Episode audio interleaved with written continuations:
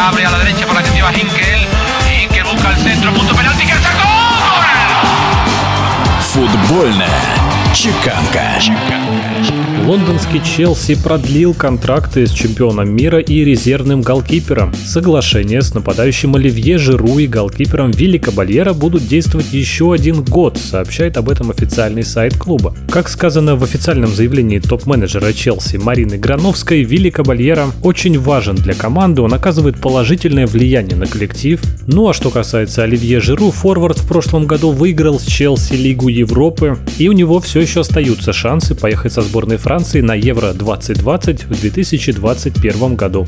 Главная европейская футбольная организация УЕФА в будущем сезоне хочет организовать еще один турнир, и это помимо Лиги чемпионов и Лиги Европы. Новое клубное соревнование будет называться Лига конференции, об этом заявил глава УЕФА Александр Чеферин. На групповом этапе турнира сыграют 32 команды, которые будут разделены на 8 групп.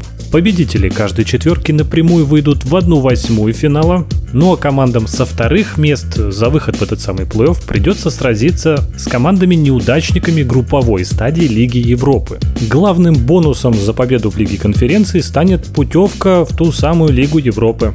Может неспроста показаться, что Лига конференций – это возрожденный кубок Интертота. Положительная сторона подобных соревнований в том, что маленькие клубы получат шанс проявить себя и заявить о себе.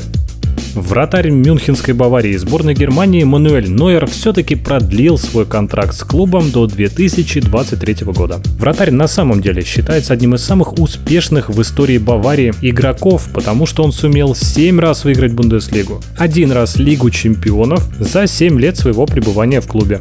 Помимо контракта Нойера, Баварии также были продлены соглашения Томаса Мюллера, Альфонса Дэвиса и главного тренера Ханси Флика. Легендарный нападающий испанского Атлетика Арица Дурес завершил карьеру.